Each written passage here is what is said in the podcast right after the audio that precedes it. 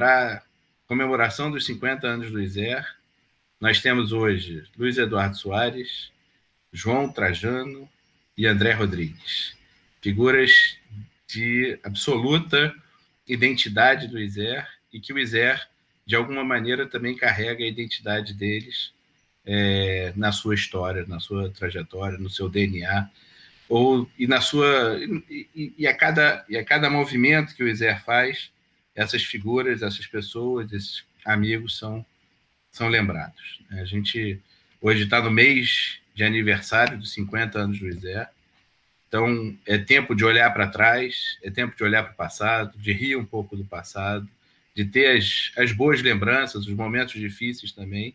Essa é uma história construída de muitos desafios,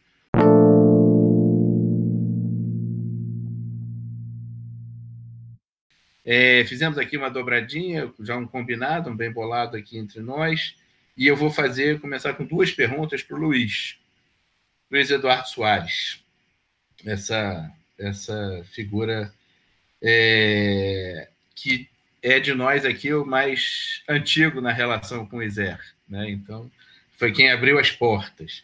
E aí pergunta, Luiz, assim, como é que você conheceu o ISER? Como é que você chegou no ISER? Você chegou, conheceu o ISER em Campinas, conheceu no Rio? É, como é que você se aproximou aqui do ISER? E se a sua, se o seu tempo, o seu tema pretérito à segurança, tantos temas, né? Mas também foi religião. Se você é um pesquisador do mundo da religião se converteu nessa, usando essa palavra do, da conversão, né? É, se converteu a um pesquisador no mundo da, da segurança. E aí, é, que, que você carrega dessa origem, dessa história sua, da sua chegada no ISER? Obrigado, Pedro. Então, um prazer muito grande estar com você, com o João, com o André, com a Michelle, que não está sendo vista, mas que ajudou de forma fundamental né, na viabilização técnica dessa, desse nosso encontro virtual. E é, é uma, uma alegria muito grande estar nesse grupo e refletindo, lembrando, rememorando uma história que é tão cara a nós, tão, tão querida, tão importante né? nas nossas respectivas biografias, que são, eu diria, indissociáveis indissociáveis dessa rede na qual estamos os quatro, e da rede também de instituições na, eh, na qual está o ISER. Uma saudação a todas e todos que estão nos assistindo, que vão nos assistir, porque esse, esse encontro vai ficar gravado, então nós, nós eh, podemos alcançar uma audiência mais ampla. E a sua pergunta é aquela pergunta mais elementar para a qual a gente não está preparado e que a gente não sabe responder. As...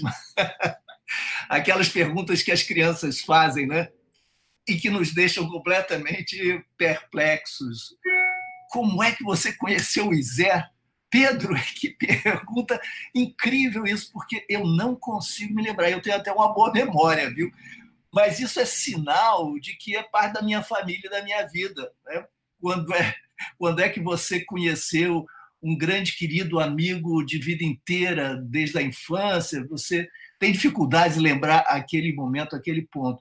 Mas eu estava já no interior de uma rede, é, via Museu Nacional, eu fiz o mestrado naquela época em que ainda não havia doutorado, e uh, por ali, estudando religião, foi muito natural conhecer, portanto, Otávio Velho, por exemplo, que era meu orientador, Otávio, amigo de Rubens César, é, é, também, é, enfim, gente de Peter, Peter Fry, que também era amigo de Otávio, amigo de Rubem.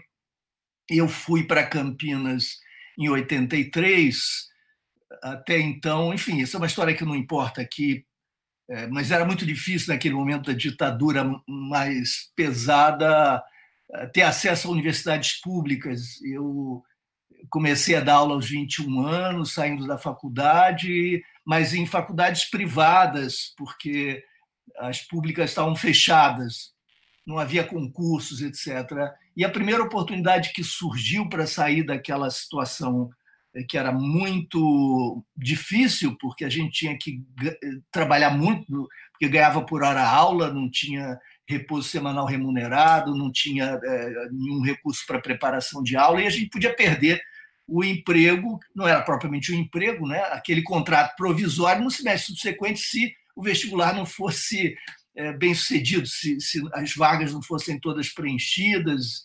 E, portanto, nós aceitávamos todas as aulas para reunir, acumular o mínimo para dar conta do segundo semestre no caso de vacas magras é, ocorrerem, não é? da, alguma limitação sobrevier no segundo no segundo semestre. Então era uma situação de fato muito desgastante. A gente estudava muito para o mestrado, é, uma carga imensa de leitura. A gente se devotava aquilo com paixão, com toda energia. Tinha militância clandestina ainda naquela época que absorvia também muitas energias. E quando surgiu a primeira oportunidade de uma universidade pública de ótima qualidade, eu não hesitei. Peter Fry estava saindo da Unicamp, a antropologia então abria uma vaga e eu felizmente fui fui selecionado, aprovado e comecei a trabalhar. Fiquei de 83 a 87, inclusive, depois de para o IUPERJ como professor até anos 2000 e tanto, etc. Então, esse período em Campinas foi um período em que eu conheci o Carlos Brandão, querido, querido amigo, inspirador, uma pessoa maravilhosa, as melhores pessoas que eu conheci na minha vida. É, ele era tão generoso, para vocês terem uma ideia, Carlos Brandão, que vai ser fundamental para a história do Isé, né? ele era tão generoso que me deu o carro dele. Ele tinha o carrinho, mas não estava usando. Eu cheguei na cidade, não conheci, era um Fusquinha, se não estou enganado. E ele deixou comigo o Fusquinha, porque eu não ia usar, não sei se ele ia sair para São Paulo naquele momento, ou estava com, com uma outra alternativa. Era uma figura desse tipo. Ah, havia muita gente, o Márcio Doni, a Fausta, Cláudio, enfim, muita gente bacana. E o Zero era sempre uma referência. Vi Otávio, depois é, conhecendo ali o Antônio Augusto, que era do grupo é, de Ruben e, de Peter Fry, as histórias que eu, eu ouvia lá na Unicamp, que a Unicamp era um pouco o mundo bicho grilo, o mundo 68, não é? É, um certo ripismo renovado, reatualizado, e eu me sentia maravilhosamente bem nesse clima. E eram os três cavaleiros andantes, três homens muito bonitos, o Peter, o Ruben e o Antônio Augusto, três homens muito bonitos, tinham casas que eram sítios, houve situações deles, deles virem de cavalo para a Unicamp, amarrando os cavalos com aquele ambiente rural, eram figuras mitológicas. E finalmente conheci Rubem e, na, no Rio. Surgiu uma oportunidade para fazer pesquisa sobre religião, que eu estudava, e a partir daí fomos nos conectando, nós nos dávamos e nos damos muito bem. Havia algo naquele Zer que era de generosidade, compaixão, empatia, abertura, flexibilidade, criatividade, o que era mais difícil de encontrar nas instituições tradicionais, evidentemente é, é, cristalizadas em torno de certos princípios, certas regras, para o bem e para o mal. Né? Então, a institucionalização das ciências sociais, a rotinização do carisma, um processo sobre o qual eu já escrevi bastante, que exerce impactos muito positivos e muito negativos na história das ciências sociais no Brasil, é, é, esses, essas características eram contrarrestadas pela natureza mais fluida, criativa, adaptativa, de forma experimental do ISER, que era, na época, indissociável do perfil das suas lideranças e seus fundadores. Né? Particularmente o Rubem trazia esse sentido de, de forte iniciativa no mundo civil, de preocupação com as questões sociais, mas de abertura para os desafios intelectuais e, e, e com sintonia, inclusive, para a ponta, para a vanguarda da criatividade intelectual. Então, ali nós combinávamos o ativismo, a militância, a reflexão política muito concreta, com a sensibilidade e o interesse por questões intelectuais do momento, é, nas ciências humanas, nas ciências sociais. Então, foi um, um encontro que marcou muito a minha vida no início fazendo pesquisas sobre o que nós chamávamos à época, nem foi o título que eu inventei, era o título padrão, a nova consciência religiosa, né? Nas grandes, nos grandes centros urbanos, por exemplo, experiências com a ayahuasca, o daime, União do Vegetal, que de alguma forma dialogavam com tradições rurais, inclusive amazônicas, mas em meio urbano, naquela, naquele instante. E vamos lembrar que nós estamos falando aí, eu não quero me estender para ouvir os colegas, mas nós estamos falando de um período de muita força criativa, de muita esperança. São os anos que acompanham a convocação da Constituinte e a promulgação da Constituição de 88, e são os primeiros anos pós-88, pós-Constituição, ou seja, primeiros anos de democracia efetiva no Brasil, pelo menos do ponto de vista formal.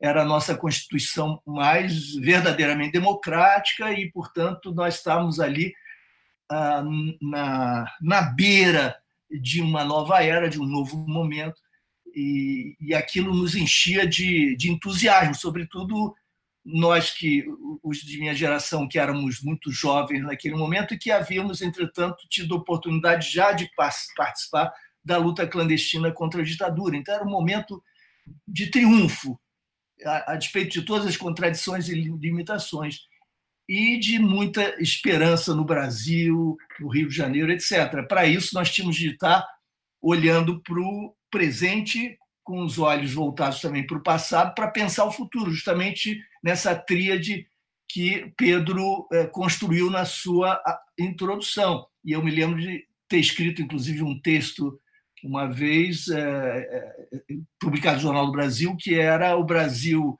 vai chegar ao século 21, nós já estávamos projetando, na né, última década, estávamos em 1990, o Brasil entra na última década do século e vai entrar no século 21, chegando também ao século XX. Nós estávamos saindo também do século XIX, os efeitos da escravidão estavam aí, racismo estrutural, desigualdades e a violência como uma manifestação fundamental das nossas, dos nossos desafios sociais.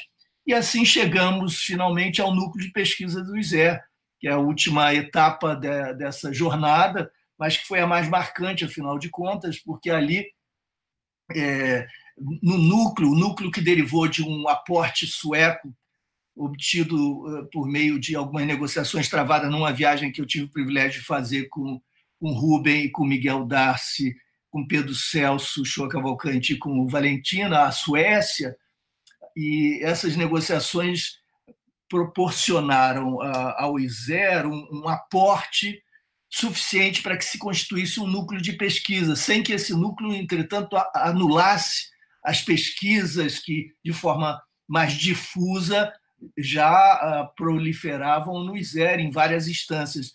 Ali nós buscamos eh, concentrar algumas áreas, e as áreas iniciais foram o mundo evangélico emergente, a questão, eh, os desafios postos pela, pelas mudanças em curso, pela emergência forte da, do mundo evangélico, sob coordenação do Rubem, sociedade civil, terceiro setor, Leila Landim, e violência, é, sob minha coordenação.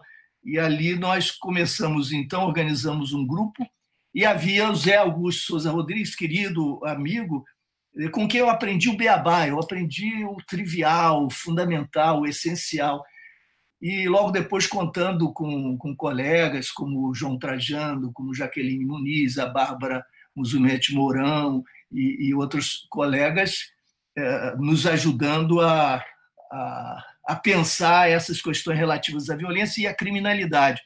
O que é que aconteceu no núcleo? Uh, como nós estávamos sempre também engajados na própria política, na possibilidade de formulação de políticas públicas e de enfrentamento concreto dos desafios, nós começamos a verificar que não bastava analisar e analisar criticamente, que era nosso dever, não, não era suficiente denunciar uh, a brutalidade policial, a, digamos, a precariedade institucional dessa área, a ausência de políticas públicas ou os equívocos de políticas públicas nessa área, em sua combinação com outras, era necessário formular, buscar interpretar criticamente a situação para que nós pudéssemos municiar a sociedade de ideias e sugestões e os agentes públicos para o desenvolvimento aplicado de alternativas. Então, eu diria que o núcleo de pesquisa do ISE teve é, dupla função que foi original no país.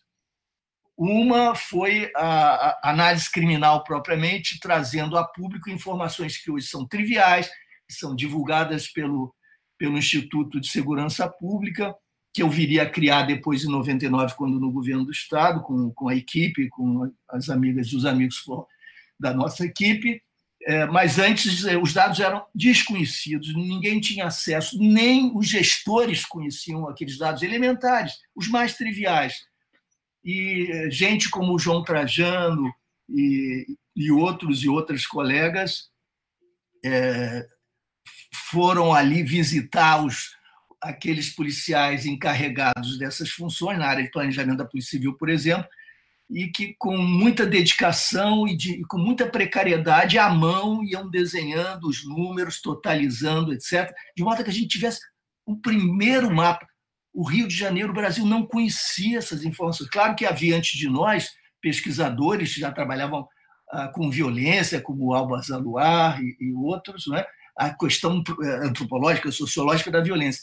Mas as questões mais específicas, em Minas já se trabalhava com dado com dados criminais, etc. Mas a, a organização desses dados de maneira mais temática, mais regular, mais frequente, como é, inclusive prestação de serviço público, essa foi uma novidade. Nós começamos a ocupar as primeiras páginas dos jornais, porque as nossas informações, embora triviais, é, eram bombásticas, escandalosas, porque traziam uh, números que davam conta da magnitude do problema, por exemplo, do homicídio que era é uma grande questão para nós. Né? Há muitas histórias incríveis aí, que não vale a pena agora é, mencionar, porque isso nos levaria muito longe, mas que mostravam como as próprias autoridades públicas se surpreendiam com informações que, entretanto, tinham de estar à disposição em tempo real, tanto quanto possível, ah, para todos os gestores e para toda a sociedade. É, não havia essa, esse contato como se isso fosse absolutamente irrelevante e inalcançável. Então, o núcleo de pesquisa do ISE é, começou a lidar com essa questão, com essa problemática, se tornou é, um canal, um instrumento de, de serviço público, em algum sentido, e começou a nos lançar do campo da análise dos problemas da violência ou da criminalidade, com todas as distinções aí, disso para a formulação de políticas públicas, e aí, nesse espaço, políticas públicas nessa área, análise das instituições policiais, nessa área eu acho que nós fomos originais, temos uma contribuição marcante, e o nome do ISER está associado a essa, a essa história. Muito brevemente, é, é isso, Pedro. Muito bom, Luiz. Muito obrigado aí por essa, essa aula. E bom saber que o João está desde o iníciozinho também, então a gente vai poder explorar as memórias do João também aí, essa de longa data. não, cara. Cheguei muito depois. muito não, depois. desde o início do núcleo de pesquisa parece que você está tá uhum. muito tempo. Mas o, o Luiz queria só para sintonizar duas coisinhas mais complementando a sua primeira fala, dessa fala. É, que ano que foi isso? Que período que foi esse? Você falou um pouco, pouco depois da Constituição, né? Um tempo depois da Constituição, mas dar uma sintonizada e que resistências que havia nisso, né? Quer dizer, era, um, era uma, uma participação da sociedade civil, não do mundo acadêmico tradicional. Que, que inovação que isso trouxe, que também resistências que isso trouxe lá atrás, porque talvez a gente vá falar de coisas uhum. parecidas com o presente, né? Sim. É, o ano é, 89, 90, 91, é, como eu já estava no ISER fazendo pesquisas, era um pouco difícil, é um pouco difícil precisar a criação do núcleo de pesquisa exatamente. Pode ser que tenha sido só em 92, 93 e que os anos anteriores eh, tenham sido marcados por uma relação com o ISER em que eu estivesse mais envolvido com pesquisas sobre religião, etc. Eu me lembro, por exemplo, de 92, foi quando eu conheci é, Jaqueline Muniz, para dar um exemplo, é, em 1992, na Rio 92, o Rubem me propôs uma, um estudo daquela noite, a grande noite, atravessada pelos movimentos eh, religiosos todos, os, alguns grupos evangélicos se mantiveram à parte. Na vigília, né? Na grande vigília, eh, e no amanhecer nós eh, nos encontramos ali com, não sei se foi ainda Dom Helder Câmara e foram duas grandes personalidades religiosas mundiais, no, no, ao amanhecer, e nós viramos a noite com tendas diversas no aterro do Flamengo, cada uma delas representando uma tradição religiosa, etc. Foi uma noite ecumênica de vigília pela paz e pela, pela natureza, etc.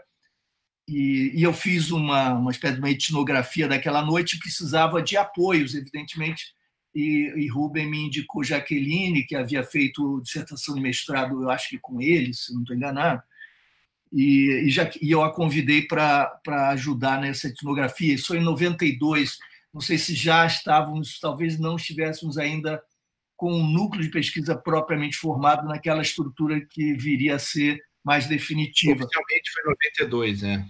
Foi 92. 92. Exatamente aí nesse momento de virada de criação do núcleo. Nesse momento, nós estávamos ali na, na Glória, num prédio ao lado da Rádio Globo. É, então, foi isso. Quanto à resistência, Pedro, não, eu acho que o, a, o mais difícil naquele momento é, era a resistência, entre aspas, do real, porque nós tivemos uma facilidade que foi o que tornou tudo possível. Foi a boa vontade do doutor Nilo Batista, que era, à época, vice-governador, o governador era Leonel Brizola, Nilo era vice-governador, era secretário de Polícia Civil, acho que havia naquele momento aí uma, uma, uma secretaria específica de Polícia Civil, se não estou enganado, e ele era também secretário de Justiça, ele é, é, acumulava essas funções.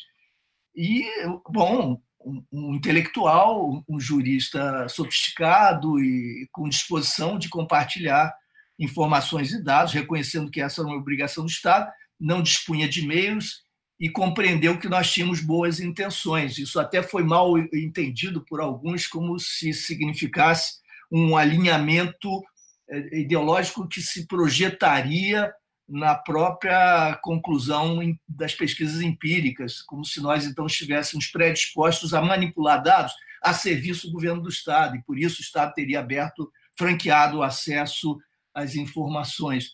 É, mas é claro que a nossa história pregressa, já que já tinha sua solidez, a sua consistência, e a história subsequente, demonstraram que não havia em absoluto nenhuma possibilidade de que seja o doutor Nilo Batista admitisse manipulação mesmo a seu favor, seja que nós admitíssemos participar de um conluio desse tipo que nos desmoralizaria intelectualmente, inclusive politicamente.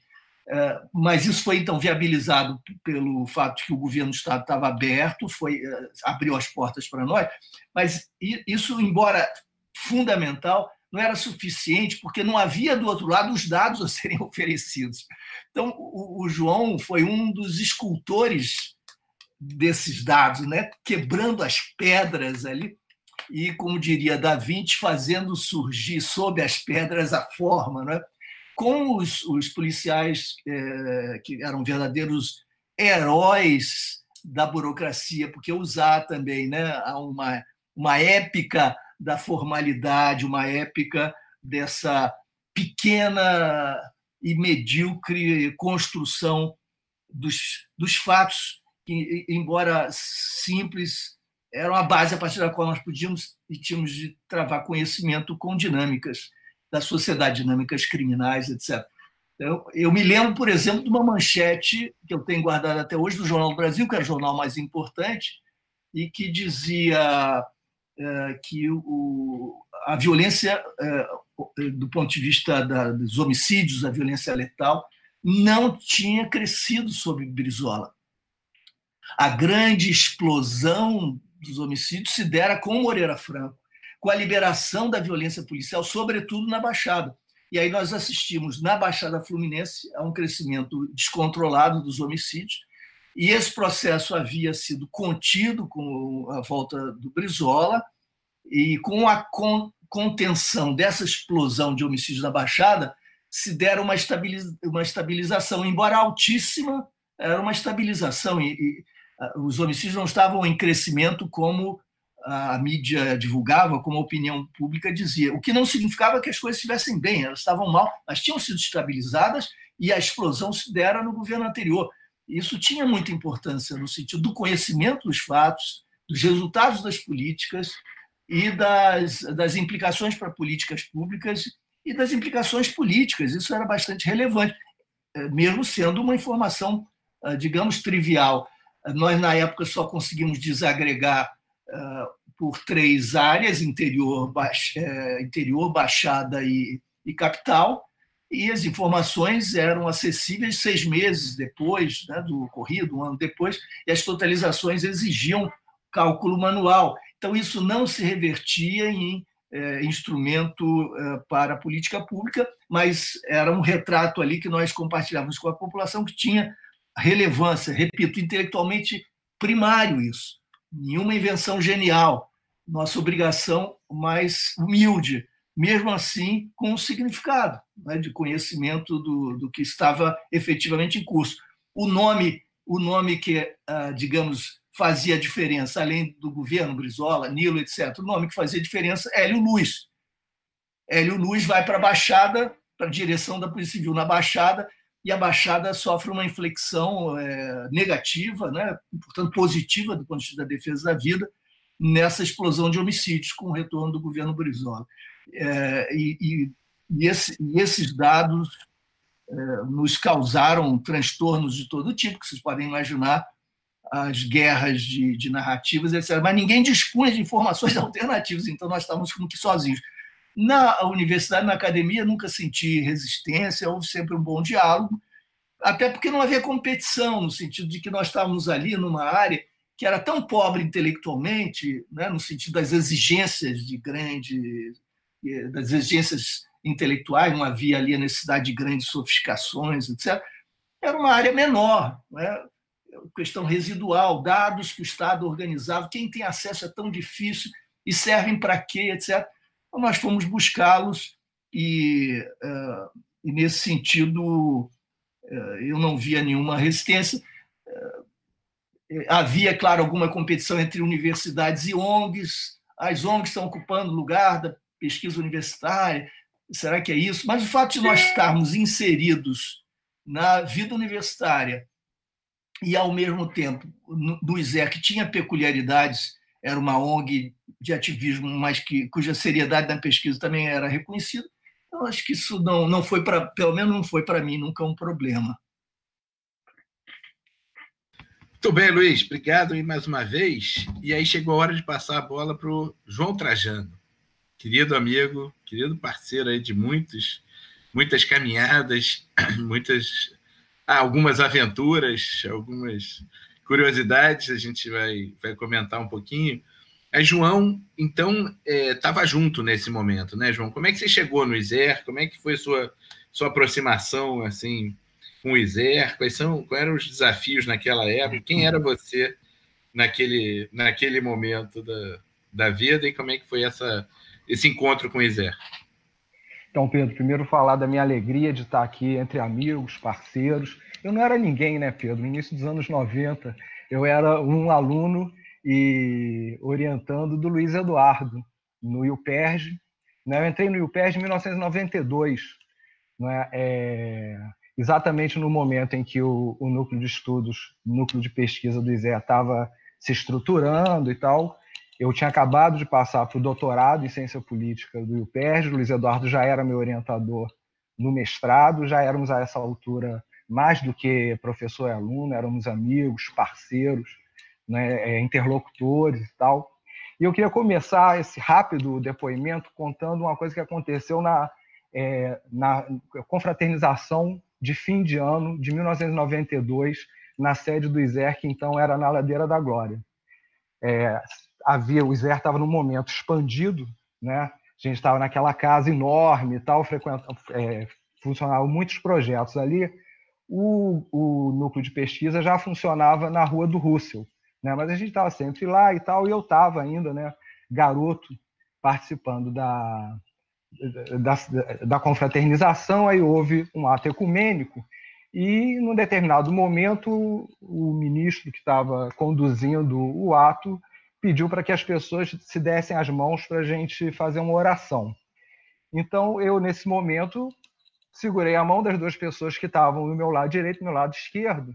À minha frente estava a Simone, que na época coordenava um programa chamado Direitos Humanos em Cadeia. Né?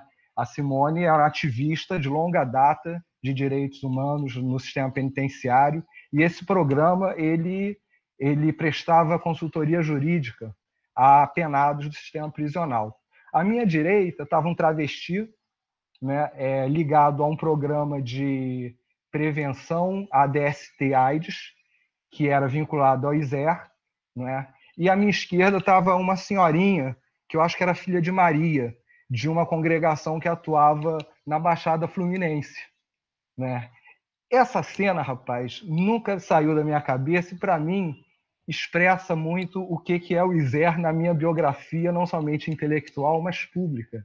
Né? Porque eu me coloco na cena, além do travesti, da militante de direitos humanos, da senhorinha filha de Maria, eu era ali um, um pretendente a intelectual, né? É, vinculado a uma instituição é, de excelência, né? uma instituição acadêmica e tal. E eu acho isso muito interessante, porque o ISER era, e eu acho que eu sempre vi o ISER dessa forma, né? um lugar de muita pluralidade, muita diversidade, e eu lembro que eu estava muito feliz de fazer parte daquilo né? É, naquele momento. Né? Eu acho que essa cena diz duas coisas que eu acho muito legais do ISER, tal como eu experimentei a minha longa, meu longo vínculo com o ISER, que começou em 92 e segue até hoje. Né? Primeiro, essa diversidade, né? É, e segundo, essa combinação que não era tão comum, e eu acho que até hoje não é tão comum, é, seja nas ONGs, seja em outras agências da sociedade civil, seja na própria, na própria universidade, que é a existência de ativismo com figuras vinculadas à produção intelectual, produção acadêmica, produção de reflexão crítica. Né? É, essa lembrança ela não é idealizada, essa convivência não era em 1992, assim como não é, é até hoje, até onde eu percebo e tal, um convívio, um convívio sem conflitos, um conflito sem traumas, sem disputas, é um conflito tenso, né? É um convívio tenso, bastante tenso às vezes, né? Eu, talvez Luiz Eduardo não tenha tão clara essa memória, talvez não sofresse tanto por isso, mas eu muitas vezes me sentia um pouco quase hostilizado por um pessoal que era mais ativista, era mais ragê e tal. Eu próprio, às vezes, confesso, via o pessoal mais ativista com certo, é, uma certa é, um pé atrás e tal, enfim. Mas é, essa cena de 92 fala muito do Iser, que eu conheci, e um pouco o Iser é até hoje. Né? Foi em 92, né? A gente estava criando Luiz Eduardo, Rubens César, Leilá, estavam criando o, o núcleo de pesquisas do ISER. Né? É, a gente não dispunha dados, na verdade, a gente não tinha sequer muitos grupos de pesquisa no campo da violência e segurança pública nesse período. Né? A gente tinha o NEVE, é, recém-criado na USP, alguns anos antes, né? o Núcleo de Estudos da Violência, o Roberto Cante de Lima, na UF, aqui no Rio de Janeiro já tinha, já desenvolvia alguns programas, sobretudo na área de formação, de aproximação com as polícias, né? em Minas também, mas é, esse campo nem era um campo muito bem visto na área de ciências sociais, era um campo, como o Luiz Eduardo mesmo mencionou, era um campo menor. Também havia, eu pelo menos percebia isso, talvez seja uma experiência muito pessoal, mas eu acho que havia uma certa um certo desconforto em setores da universidade em relação ao que era produzido nas ONGs. Né? De fato, a gente tinha uma pegada que, ao mesmo tempo que a gente queria produzir material de qualidade, a gente queria, na medida do possível, produzir intelectualmente, fazer pesquisa seguindo todos os preceitos e todos os critérios de é, sustentação, de legitimidade próprio do trabalho que a gente faz nas universidades, a gente fazia isso com uma pegada muito é, ativista, digamos assim, uma espécie de ciências sociais aplicadas que a gente fazia e era o que cabia. Né? Nós não queríamos tomar o lugar do, das universidades, dos centros de pesquisa, que têm o seu papel e têm suas singularidades. Nós, e o Rubem insistia muito nisso, o Luiz Eduardo também dizia isso para nós que éramos mais novos e que não estávamos tão familiarizados com esse tipo de pegada, nós tínhamos mais a socialização universitária, acadêmica, que não nos cabia, não, nós não devíamos somente pensar a violência, a gente nem falava de política de segurança pública, a gente falava de violência, era núcleo de estudos da violência. Né? E meio que no susto, a gente começou a se dar conta que com essa pegada né, de produção intelectual, produção acadêmica associada à intervenção, associada a um certo ativismo, né, a gente queria incidir nas políticas públicas de segurança.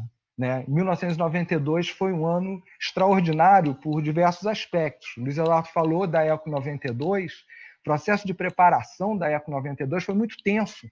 Havia muito receio, difundido inclusive na mídia, sobre eventuais episódios que atingissem chefes de Estado, lideranças religiosas, em função do cenário que era realmente um cenário muito grave de insegurança no Estado. Né? E é para minha memória, pelo menos, a primeira grande intervenção militar no período pós-ditadura no Rio de Janeiro. Né? A segurança no Rio de Janeiro foi feita pelas Forças Armadas. Né? E no final da ECO 92, falava-se muito do sucesso, da segurança, da tranquilidade que se tinha conseguido, sobretudo na cidade, na capital, nesse período. E quando a gente foi ver lá os dados, que a gente ia com um caderninho anotando né, com caneta e tal, a gente percebia que na Baixada, por exemplo, o pau tinha cantado, né? que a violência tinha quase que se concentrado exclusivamente na nossa periferia. A gente tinha a possibilidade já de perceber isso e tal. Enfim, a gente tinha essa, essa ambição, essa pegada, de por outro lado, a gente foi um pouco levado a isso pelas circunstâncias, né? A gente tinha uma literatura em violência e segurança pública no Brasil muito escassa, muito escassa mesmo. Os dados eram muito ruins. A gente pedia oficialmente o acesso aos dados, sabendo que quando os dados viessem por meios oficiais, a gente já teria o relatório da pesquisa pronto. Né? Então a gente buscava parcerias, a gente já tinha parceiros, sobretudo na Polícia Civil, com os quais a gente dialogava e tal. E só para concluir essa lembrança das origens, das minhas origens, no ISER, uma figura que foi muito preciosa. Né? O Nilo Batista foi muito importante. A gente começou a estabelecer esse canal Polícia, Sociedade Civil, Polícia, Pesquisadores, que foi um dos grandes ganhos que nós, de forma geral, obtivemos ao longo desse período. Mas tem uma figura extraordinária que foi o Coronel Carlos Magno Nazaré Cerqueira. Né? Ele foi um parceiro, foi um interlocutor, foi um entusiasta, deu muito apoio para a gente, se tornou meu amigo, né? É, e muito, muito próximo mesmo. E aí a gente conseguiu, eu acho, sob a liderança do Luiz Eduardo e do Rubem, que era uma figura muito entusiasta do nosso trabalho, inscrever o ISER nesse processo de criação do campo porque a gente estava ali, já havia coisas feitas, já tinha gente trabalhando e tal, mas enquanto um grupo organicamente articulado, com figuras que depois, até fora do ISER, foram fazer outras coisas nesse mesmo campo, o ISER foi um dos pioneiros e eu fico muito feliz de lembrar isso com vocês. Me permitam a parte, Pedro. É, não é a parte, é um Uma, um, um complemento.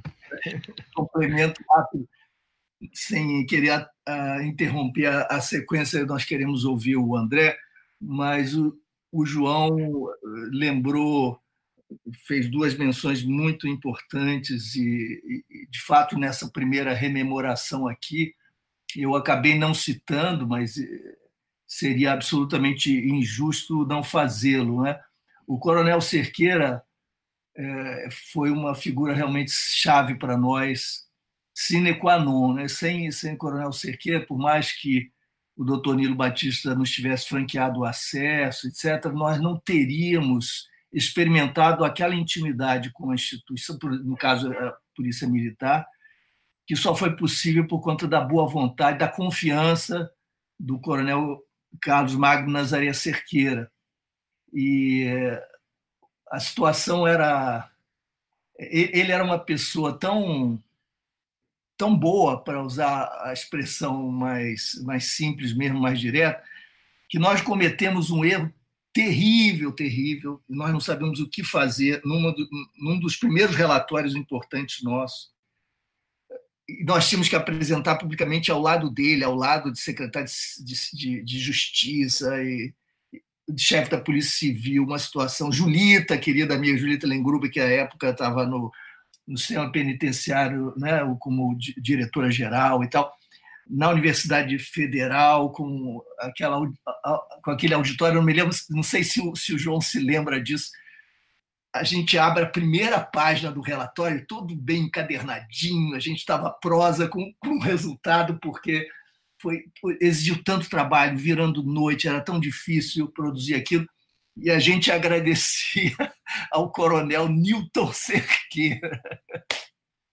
Newton Cerqueira é o nome, quem não sabe, do general que se comprazia em dizer que matara Lamarca com as próprias mãos e que se tornaria secretário de segurança no governo Marcelo Alencar, instaurando uma fase tenebrosa de brutalidade policial cujo coroamento, por assim dizer, foi a, a, a, premiação Faroeste. Né? Isso, a gratificação Faroeste é, é uma espécie de síntese, de sintoma do que significou o general Cerqueira no comando. E alguém, ou, ou eu, ou qual, qualquer um que estivesse ali fazendo a revisão final do texto, teria deixado aquele, aquela falha ali. E eu, eu fiz questão de entregar ao coronel eh, Cerqueira de manhã, no momento do antes do, do debate público, etc., mostrando a ele esse erro e pedindo perdão a ele enfaticamente, dizendo que nós é, faríamos o possível para reeditar aquilo tudo, etc. E ele riu muito, riu muito e relevou aquilo tudo. Enfim, esse, vocês imaginam uma situação dessa. Esse era o coronel Cerqueira capaz de ter essa atitude. Eu devo a ele convite para visitar polícias nos Estados Unidos e acompanhar experiências lá do policiamento comunitário. Aquilo foi fundamental na minha formação, pesquisas que eu fiz a pedido pessoal dele e que funcionavam como uma, eh, uma contribuição minha a ele, ao comando dele, e ele reunia comandantes para ouvir relatos, ouvir meus relatórios, etc. Ele desenvolveu também toda uma literatura, né, uma coleção na Polícia Militar de traduções é, a respeito de policiamento comunitário, de textos americanos e, e de outras procedências. Então, Coronel Cerqueira, nossa homenagem à sua memória sempre. Não por acaso, o meu casal general meu livro sobre a experiência no governo do Rio de Janeiro é dedicado à memória dele. E o, o outro, outra lembrança importante do João, que o, o, o Cante de Lima, nosso colega antropólogo da UF, foi o primeiro a estudar polícia, polícia civil no caso, né? Foi uma tese de doutorado dele. Então, esse é um estudo pioneiro. Foi o primeiro a estudar polícia, polícia civil, numa pegada antropológica, e é uma referência até hoje. Né? Mas, é, reiterando o ponto, assim, eu já citara a Alba Zaluar, havia colegas que trabalhavam com a temática da violência, embora poucos havia, claro, mas de fato acho que a nossa contribuição, se alguma, pelo menos a nossa originalidade, teria sido iniciar uma reflexão e a estruturação do que poderia se tornar um campo, talvez ainda não tenha se tornado plenamente até hoje, da segurança pública, quanto conjunto de políticas públicas incidindo sobre a realidade social, etc. Talvez essa tenha sido a, a contribuição. Então, está feito aqui o registro. Desculpe, Pedro e André. Imagina. O André, vou passar para você também, parceiro, amigo, assim, de, de muitas descobertas, né, de construções juntas.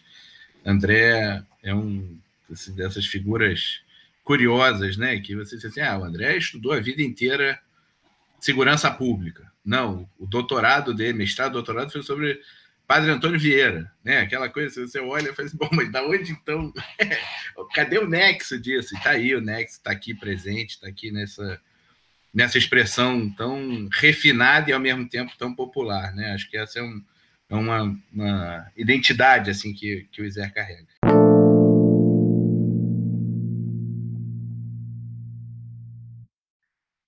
É, fiz ciências sociais na UERJ, lá o João foi meu orientador, e eu fiz a, sou de uma geração é, onde a universidade é, passou por um processo muito importante de abertura, de democratização, de acesso das classes populares, acesso da população negra, etc. No ano que eu entrei na UERJ, acho que foi o, o ano em que as cotas raciais foram implementadas pela primeira vez no Brasil. Então, eu entrei numa UERJ onde circulavam com muito mais frequência pessoas das camadas populares e tal. Né? E eu uh, fiz a graduação inteira trabalhando, fui técnico de telecomunicações, trabalhava na Telemar e trabalhei sete anos na, na Telemar. Então, na finada, sem fazer merchandising aqui, né? na finada companhia telefônica. É, então, fui durante muito tempo eu fui mais técnico em telecom do que cientista social e fiz a minha formação toda à noite, de modo que é, o que restava para eu estudar era teoria. Eu não pude me profissionalizar em pesquisa empírica, porque eu trabalhava, já era casado, enfim, já tinha compromissos. Entrei na, na, na universidade também um pouquinho mais tarde. É, e aí eu passei para o mestrado no UPERJ, é, e estava no final do primeiro semestre do mestrado. Tinha largado o emprego na companhia telefônica e estava um dia no final do semestre já começando a fazer os trabalhos, ou ocupado com os trabalhos, e fui para casa de um amigo tomar uma cerveja, bater um papo, dormimos por lá. E na manhã seguinte eu estava em casa, justamente na casa desse amigo, justamente conversando com ele sobre a, possibilidade de eu abandonar o mestrado, porque eu estava já terminando o semestre e não estava dando conta de segurar a onda só com a bolsa do mestrado, enfim. É, porque eu ganhava pouco na companhia telefônica, mas eu tinha é, ticket de refeição, plano de saúde, essas coisas que quando fui para o mestrado não tinha como. Então, nesse dia, mais tarde um pouco, o João me liga falando assim, André, você quer trabalhar numa pesquisa? Eu falei, opa, vamos lá. E aí eu já tinha encaminhado alguma coisa do meu tema de investigação no UPERJ, que era um tema teórico. Eu queria estudar, bom, estava na mesma na mesma pegada de talvez em algum momento ter que voltar a trabalhar com telecomunicações, né?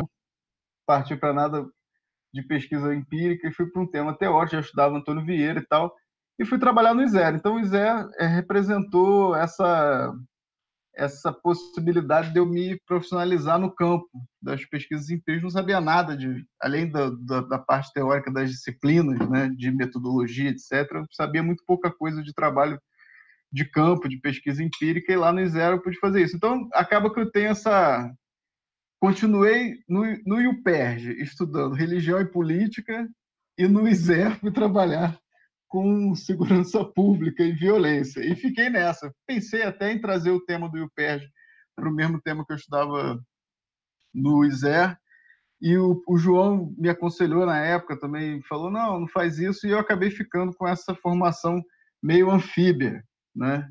É, é, dando minhas cacetadas aqui e ali. Né? Defendi uma tese que não é nenhuma maravilha, mas que dá para o gasto. E, e, fiz muitos trabalhos né, no Zero ao longo desse tempo é, sobre temas em que, que acabaram sendo os temas aos quais eu me dedico mais intensamente. Né? Acabei abandonando o campo da pesquisa as pesquisas mais teóricas. Hoje é, mantenho um pouco de pesquisa sobre política e literatura, mas de uma maneira muito mais artesanal. E o campo que eu acabei me, me especializando mesmo foi o da segurança pública. Mas não foi uma especialização que se deu, vejam, pela universidade, foi uma especialização que se deu pelo ISER, então acho que isso é, corrobora o que o João falou, que o Luiz também é, acentuou, de que é, o ISER sempre teve essa característica de ser uma organização da sociedade civil mas também ser um instituto de pesquisa de muito, muito sério, de excelência, com pesquisadores muito competentes.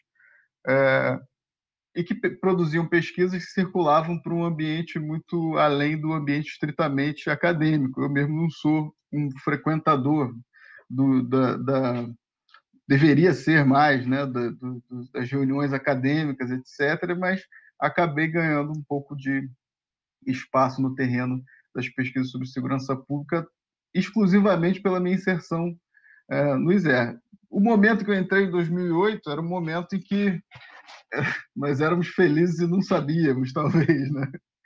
É, um momento em que tinha um ambiente muito produtivo e muito saudável para a produção de pesquisa em segurança pública, porque tinha, tinha muitas questões a serem debatidas, superadas, enquadradas. O tema da violência policial, o tema da, da violência estava, vamos dizer, os índices, né, em, ainda em ascensão, a gente estava subindo num platô de homicídios no Brasil bastante é, grave, né, que a gente não conseguiu sair de lá até agora, mas o contexto político possibilitava, por exemplo, a gente é, produzir pesquisa e debater com a Secretaria de Segurança e debater com as polícias, por exemplo, né? coisa que parece que atualmente esse horizonte é muito remoto ou quase nenhum. Né? A gente vem para um, hoje o, a perspectiva é muito mais acirrada do debate sobre segurança pública porque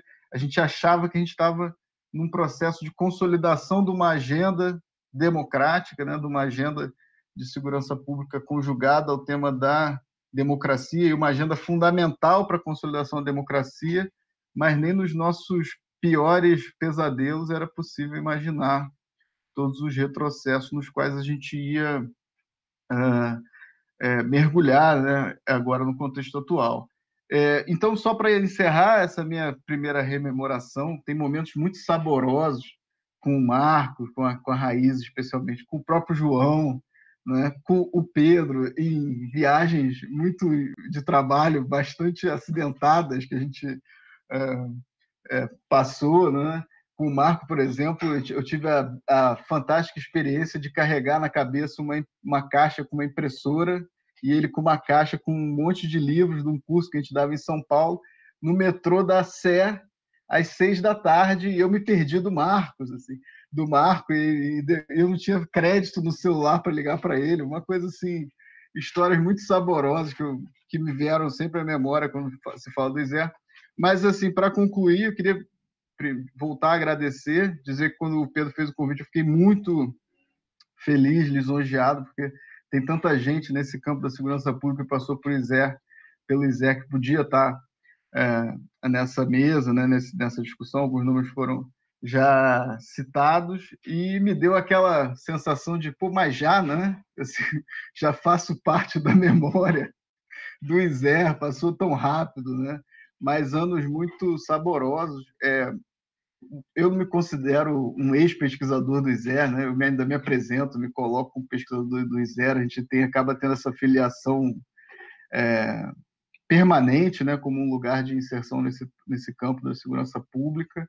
É, e só queria dizer que o ISER também foi um lugar a partir do qual eu me credenciei intelectualmente a partir das discussões sobre segurança pública também para pensar os dilemas da democracia no Brasil. Né? Então, hoje, é, diante de todo, todos os retrocessos que a gente passa, é, todo, toda a trajetória de pesquisas que eu desenvolvi no ISER e tal, me qualificaram a poder é, pensar com ferramentas mais apuradas esse terror no qual a gente está inserido, né? Então mostra que a gente estava sempre, quando se fala da, da discussão sobre segurança pública, é, debruçado sobre um tema que é fundamental, essencial, inescapável para a discussão sobre a consolidação da democracia no Brasil, né? Então é isso, meu um orgulho imenso fazer parte dessa trajetória, um carinho enorme. Você foi falando o nome das pessoas, eu quero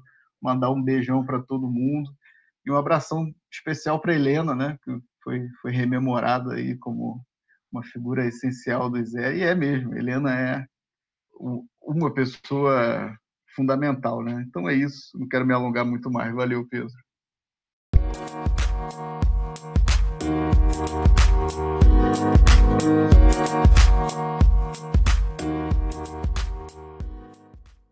A Regina teve um momento na história, Luiz, você vai saber da história do Isé, que foi criada uma instituinte, né? Foi um momento de tensão, acho até próximo ali na época do, da criação do próprio núcleo de pesquisa, né? E isso gerou uma instituição que eu tenho um afeto enorme, e a gente está reconhecendo nesses 50 anos o lugar histórico e afetivo e o vínculo com o ISER, que é o ISER Assessoria. Né? Somos irmãos, é, quer dizer, é, parte de uma, de uma unidade anterior que teve essa ruptura, carregamos o mesmo nome, enfim, temos propósitos muito parecidos. E aí você vê como o ISER é incrível, que teve essa ruptura, tensão, eu não estava lá, não vivi isso, mas João, o João, não sei se chegou a acompanhar. A gente vai ter outros momentos que vai falar desse período mais fortemente. Mas aí teve a ruptura. Aí você imagina, bom, pessoas que não se falam mais, que se distanciam, criam uma outra instituição, carregam o mesmo nome, então a disputa, digamos, de alguma maneira permanece. E quem é a presidente do ISER e a presidente do ISER Assessoria?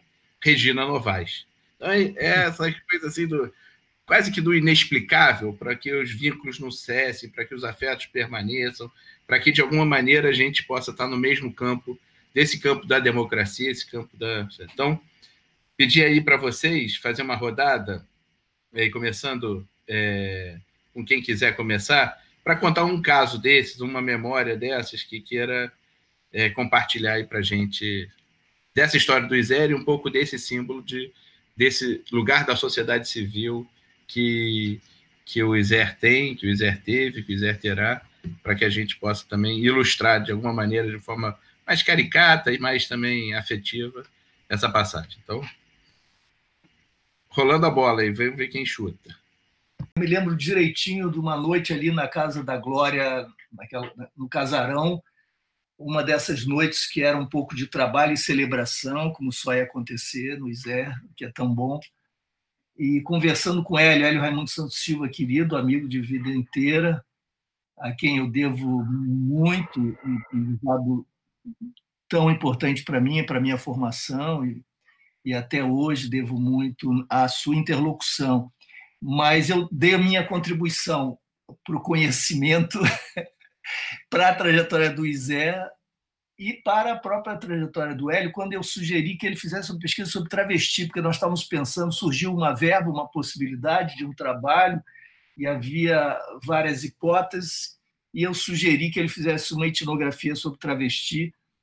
Foi tão bem sucedido, é um trabalho tão importante, que depois virou, é, se não me engano, a dissertação de mestrado dele, é, se não estou enganado, é, e depois ele republicou né, numa nova versão e daí uh, o trabalho com a Cláudia Milito, do Hélio com a Cláudia na Vozes do Meio Fio, trabalho importante também de etnografia, que foi um desdobramento, em certo sentido, do primeiro trabalho tão exitoso.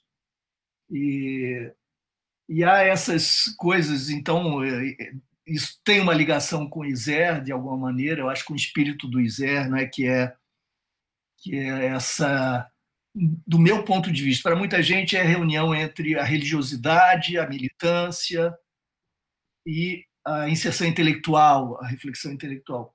Para mim é especialmente a conexão que sempre foi a conexão da minha vida, uma associação problemática que sempre acabou me deixando fora um pouco das gavetas dos, das classes, dos grupos, sempre estivesse um pouco um pouco à margem, embora generosamente acolhido e me sentindo perfeitamente ligado às pessoas, mas do ponto de vista de uma identidade institucional, intelectual, sempre um pouco gauche. Foi o meu vínculo com 68, com partidão e com antropologia.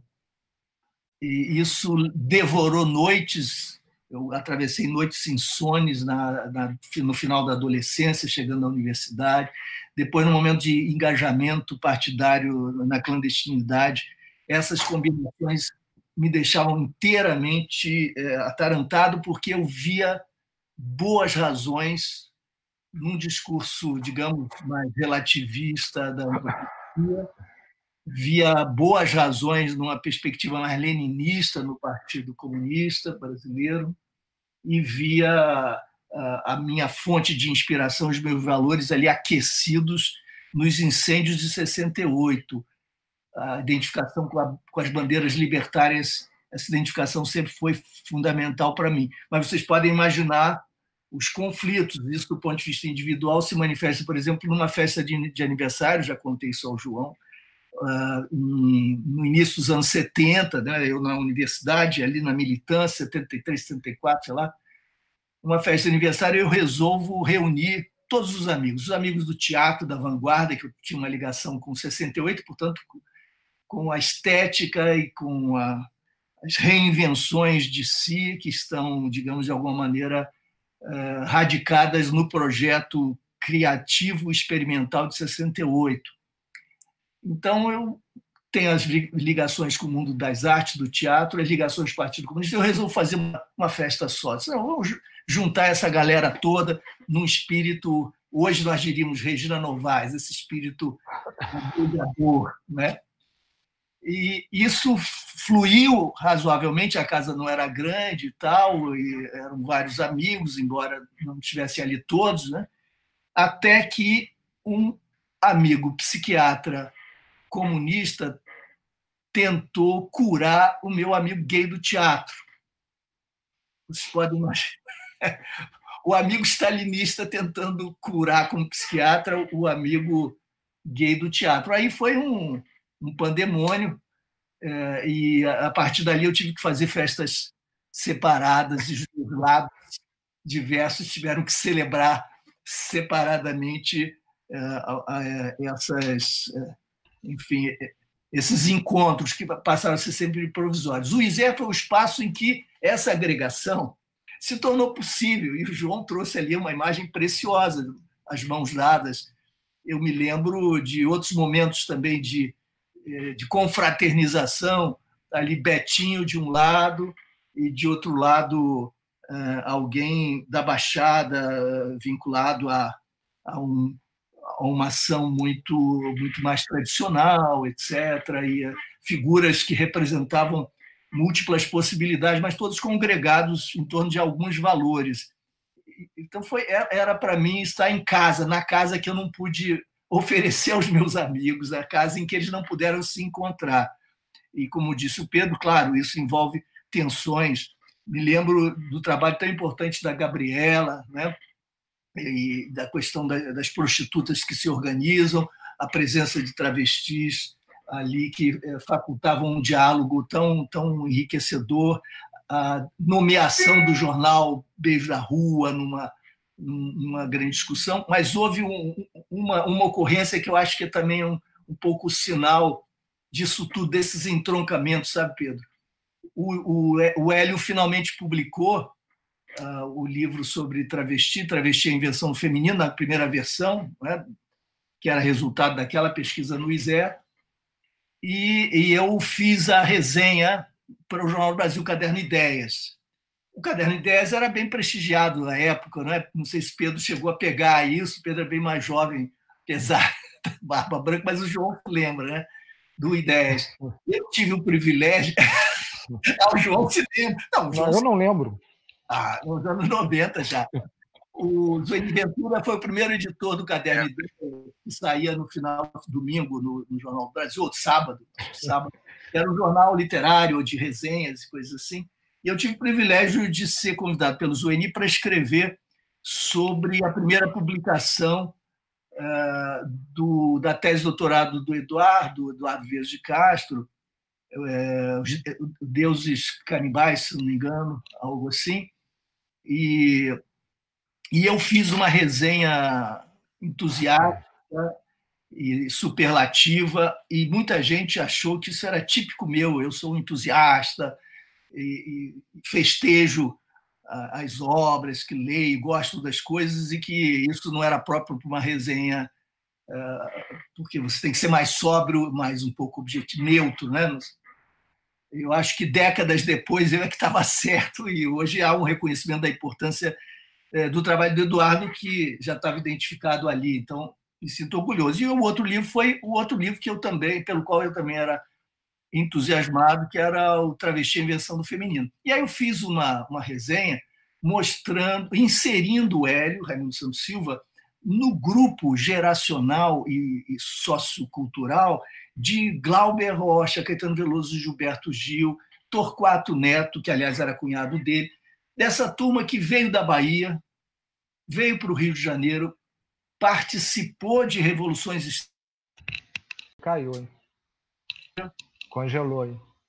É, o, bom, repito, o Hélio foi, foi editor da GAN, Galeria de Arte Moderna, uma, uma revista de vanguarda estética no período da ditadura, e, o, e eu chamei atenção o fato de que essa apreensão do universo travesti, a maneira como ele escrevia, e a inscrição na descrição da análise da interpretação, fruto dessa orivesaria literária de Hélio, já prenunciava ou já realizava um projeto estético-cognitivo intelectual que, que já eh, emergia como um horizonte importante de inovação na antropologia do final dos anos 80, etc.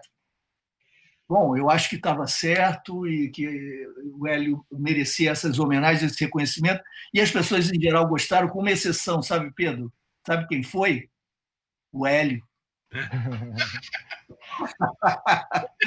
um dia, muito depois, muito depois, ele foi me contar que tinha ficado tão triste, decepcionado. Aí, isso aí, esse, esse livro, exatamente. Esse livro aqui, né, Luiz?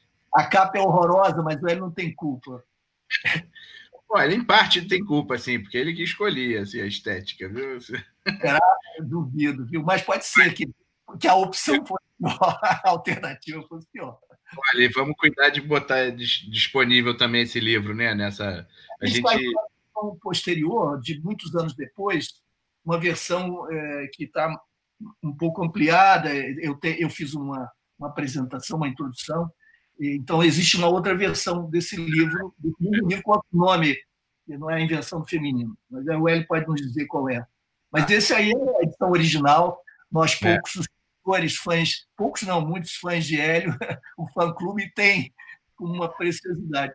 Mas o Hélio não gostou porque, muito tempo depois, ele já falou autocriticamente sobre a própria recusa dele. Ele disse assim: Poxa, eu tanto, tanto, com tanta dificuldade, enfrentando tantos desafios, para me tornar um cientista. E você vem dizer que eu sou um escritor.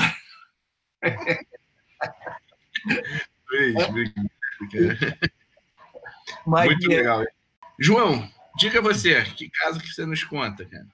Rapaz, escolher um caso iseriano é muito difícil, né? Ainda mais para quem tem uma vida tão longeva, organicamente inserido no ISER durante dois momentos diferentes e entre eles sempre mantendo contato e tal. Então você foi recitando esses nomes aí e eu fiquei saudoso e lembrando casos e parcerias e tal. Fico lembrando das nossas idas a Juruti, ao coração do Pará, né, que levavam três dias, né, André? Levávamos três dias para chegar lá e, enfim, passando poucas e boas enfim, muitas coisas legais, muitas coisas mesmo. A comissão de cidadãos na criação do, do, do Viva Rio, quando o Luiz Eduardo quase que foi vítima de uma sublevação da equipe, porque ele prometeu que nós faríamos a transcrição de todas as intervenções de um dia para as pessoas que iam participar do dia seguinte já terem a mão. Ele disse: não, nós vamos fazer, e nós fizemos, né, Luiz? Fizemos, mandamos muito bem. Nossa, muitas lembranças boas, mas eu vou seguir no diapasão do Luiz, e vou manter. Até fiquei com receio dele citar esse episódio, que eu acho delicioso e acho também a cara do Zé. Tem aí na capa do, da invenção do feminino a marca Zé, porque o Zé deu apoio pro, pro. Nossa, me deu um branco. Pro. Pro Hélio. Oi? Pro Hélio. Né? O Hélio era muito próximo da gente nesse momento, estava no ISER, inclusive o ISER tinha esse programa de DST, de prevenção do DST, e eu vou então relatar o melhor lançamento de livro de que eu participei na vida, que foi justamente o lançamento do Travesti, a Invenção do Feminino, em frente a uma borracharia na Lapa, antes da Lapa ser revitalizada. Ou seja, era uma Lapa para iniciados, não era uma Lapa para qualquer um, não era um lugar de iniciação. A Lapa era um lugar de iniciados. E o Hélio fez questão de fazer um lançamento do livro, quando o livro foi lançado, no campo, né? com os seus aspas informantes, com seus coautores e coautoras, e foi saímos de lá absolutamente bêbados, obviamente, né? E foi o lançamento de livro mais interessante de que eu participei na vida, né? Então eu deixo essa memória, dando prosseguimento às memórias do, do Luiz Eduardo, embora seja muito difícil né, lembrar tantas, né? mas eu acho que essa tem uma dimensão que extrapola a experiência pessoal, né? porque na ocasião eu já achei e hoje ainda acho ainda mais legal a gente fazer um lançamento de livro do jeito que foi feito ali em frente, numa noite da Lapa pré-revitalização, em frente a uma borracharia que era um ponto de concentração de informantes e de travestis que eram os donos da Lapa nesse momento e como a gente aprende com o Hélio e com o nosso processo de iniciação nesse período, né? Então eu deixo essa história aí muito rapidamente como uma boa lembrança do que era o espírito iseriano, esse representante dessa geração glauberiana, baiana e tal, no meio da Lapa Bandida lançando seu livro. Não era à toa que ele tenha ficado bravo com você, né, Luiz?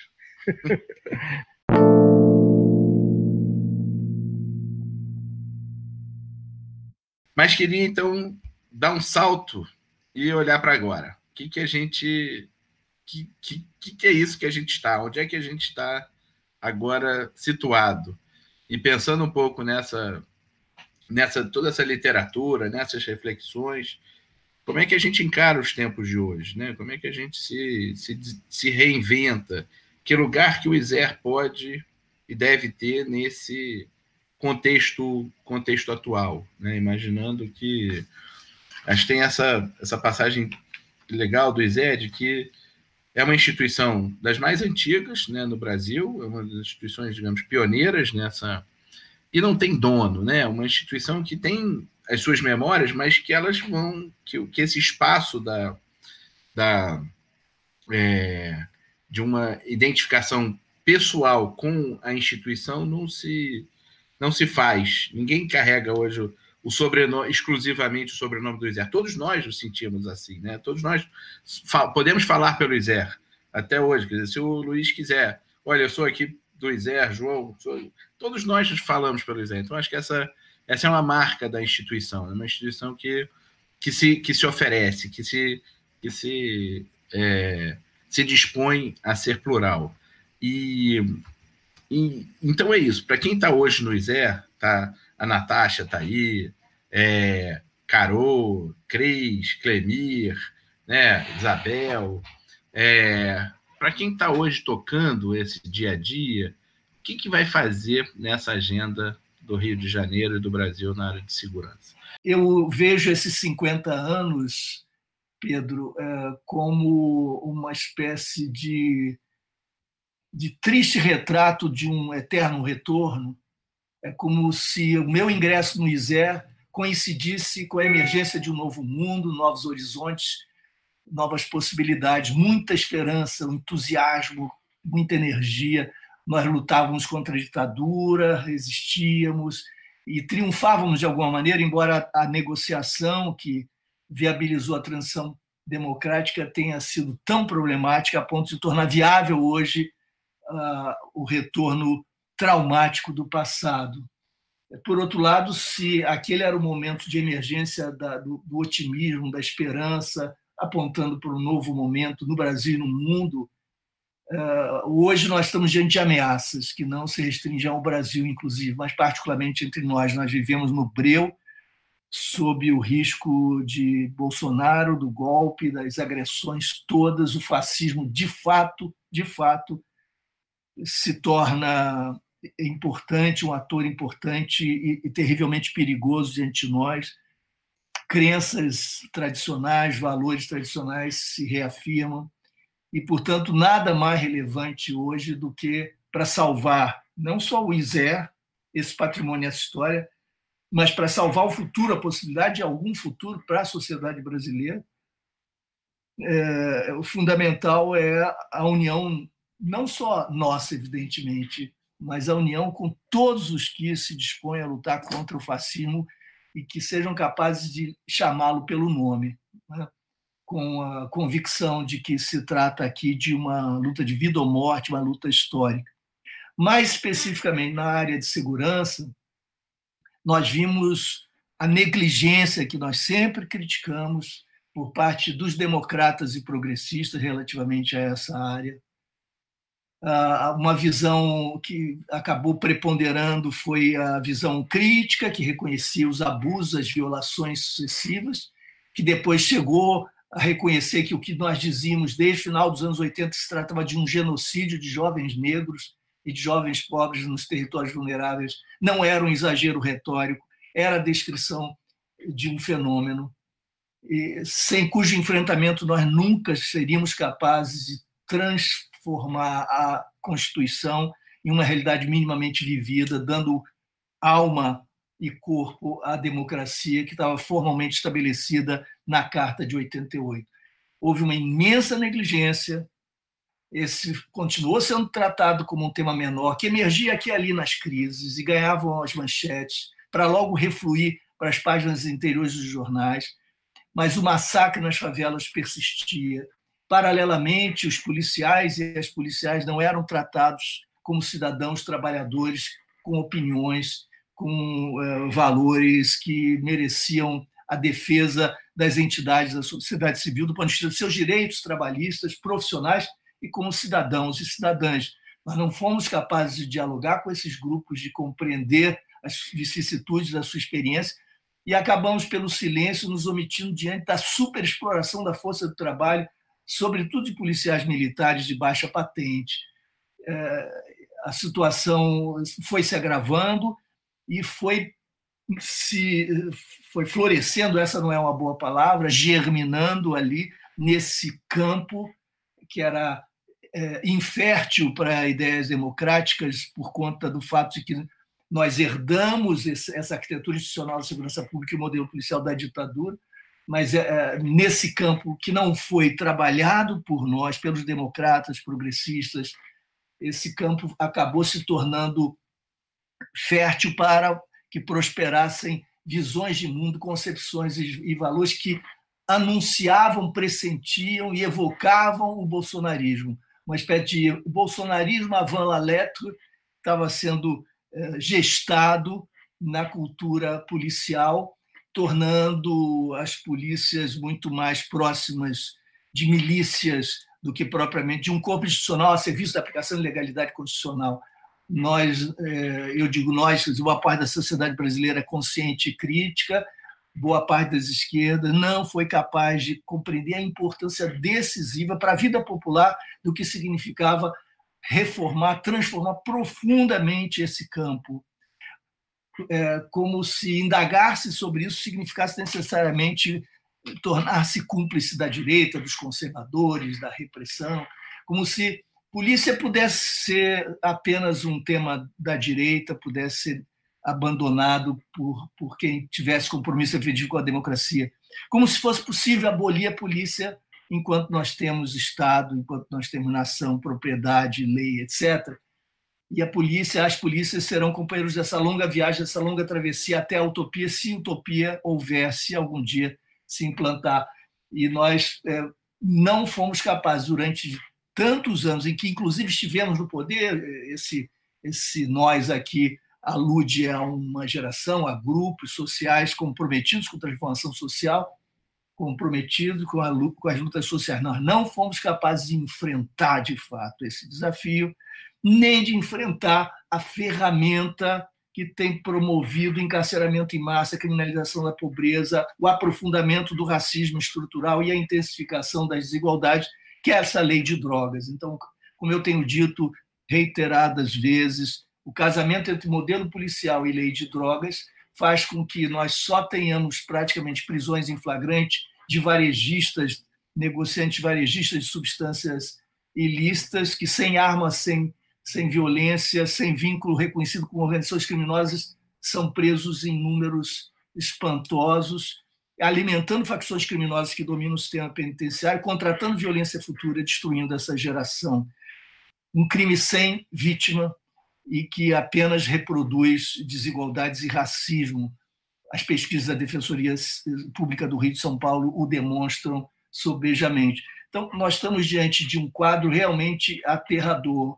Esse sistema penitenciário já é o terceiro do mundo, mais de 800 mil pessoas, é o que mais cresce no mundo, e o subgrupo que cresce mais aceleradamente, explicando, por assim dizer, a expansão tão rápida, tão séria do, do sistema em seu conjunto, é aquele subgrupo formado pelos que cumprem pena ou respondem a acusações de tráfico, mas me, refiro, mas me refiro, sobretudo, à grande maioria que compõe esse subgrupo, que é formado pelos aviõezinhos, os varejistas da substância ilícita.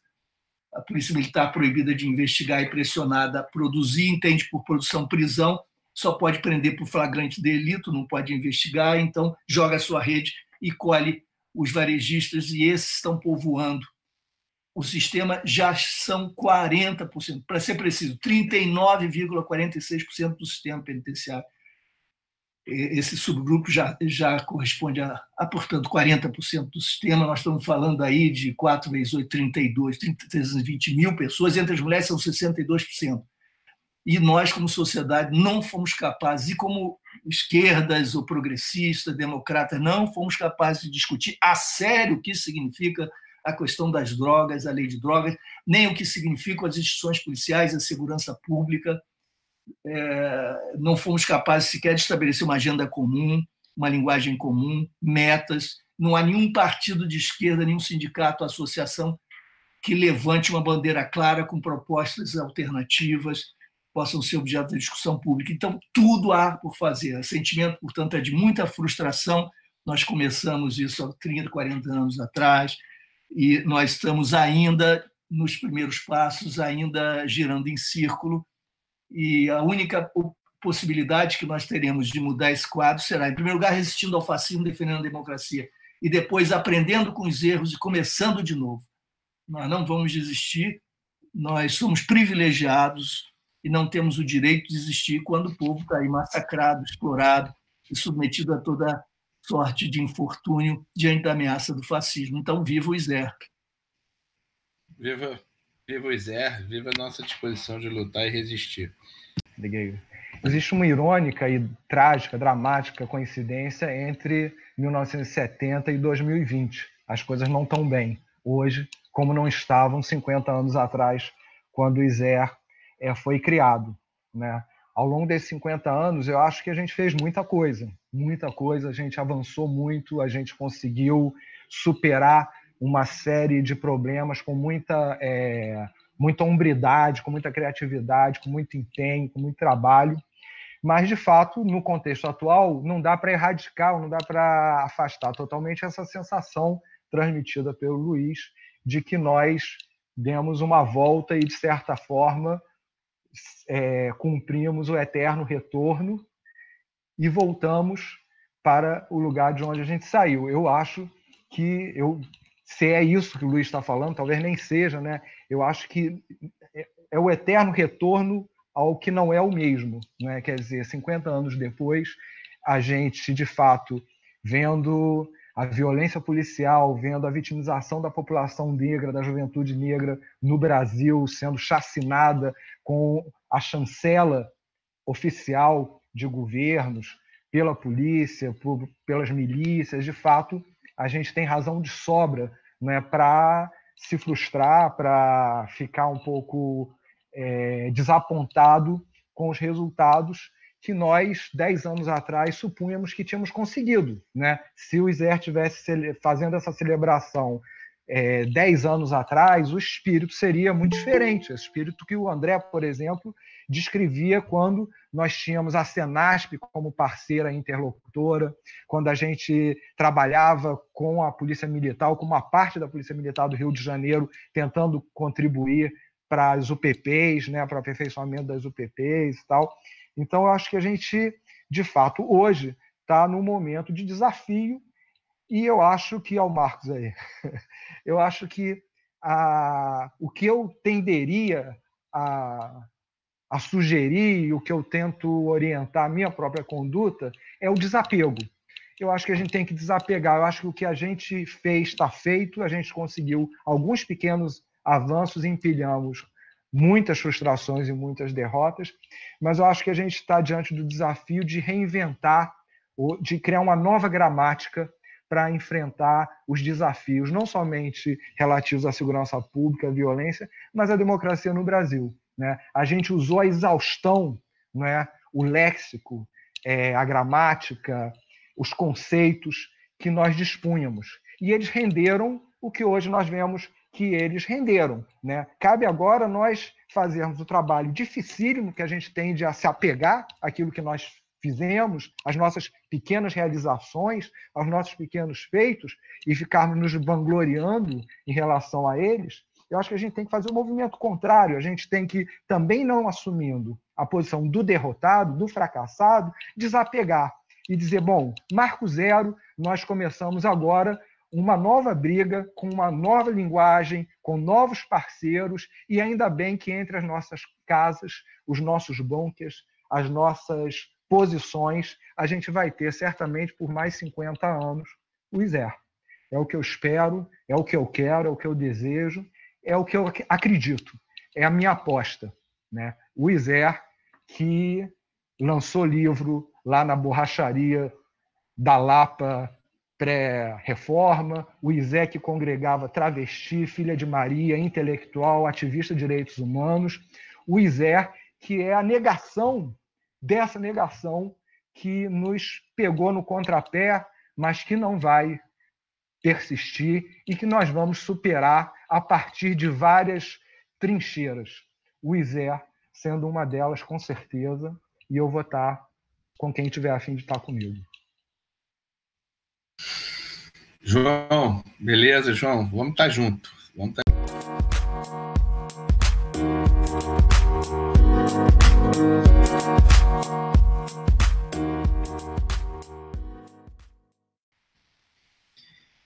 Muito bem, vamos então encerrando aqui. Queria de novo convidar a cada uma e cada um de vocês para acompanhar esses 50 anos do ISER. Toda sexta-feira a gente vai ter um encontro como esse, com temas variados. Às quintas-feiras a gente tem tido o um encontro do Fé no Clima também, também importante, interessante quem quiser acompanhar. Quinta-feira é pelo canal do Fé no Clima, sexta-feira pelo canal do ISER no, no YouTube se inscrevam para poder receber as, as notícias. É, vamos fazer festa quando der, vamos fazer encontros quando, quando der, vamos juntar as memórias, estamos fazendo essa linha do tempo. Né? O Felipe tem ajudado muito a gente nesse, nessa, nessa leitura. Regina Novaes, nossa embaixatriz, nossa figura de, de referência. Helena, nosso porto seguro, nossa tábua de, de, de norte mas cada uma das pessoas que aqui esteve também, eu matei um pouco as saudades, também me lembrei muito de, de cada uma das pessoas com muito afeto. Então, queria encerrar hoje dizendo que a gente não encerra aqui, a gente aqui fecha um, um, uma página carinhosa, mas outras tantas que se abrem, se abrirão aí pela frente. Então, a Luiz Eduardo, João, André, Marco e a todas e todos, muito obrigado. Vida longa para o Iser. Esses são os primeiros 50.